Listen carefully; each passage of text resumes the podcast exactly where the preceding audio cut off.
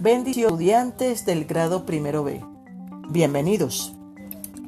Hoy, por medio de este medio didáctico llamado podcast, voy a presentarle la herramienta didáctica que nos va a ayudar a fortalecer las debilidades en el área del lenguaje, especialmente en la comprensión de lecturas y escritura.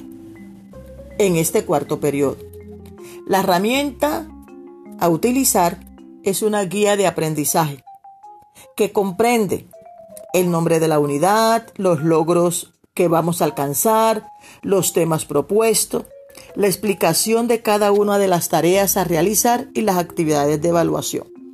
Además, cada tarea tiene un paso a paso para llegar a aprender de manera divertida y significativa.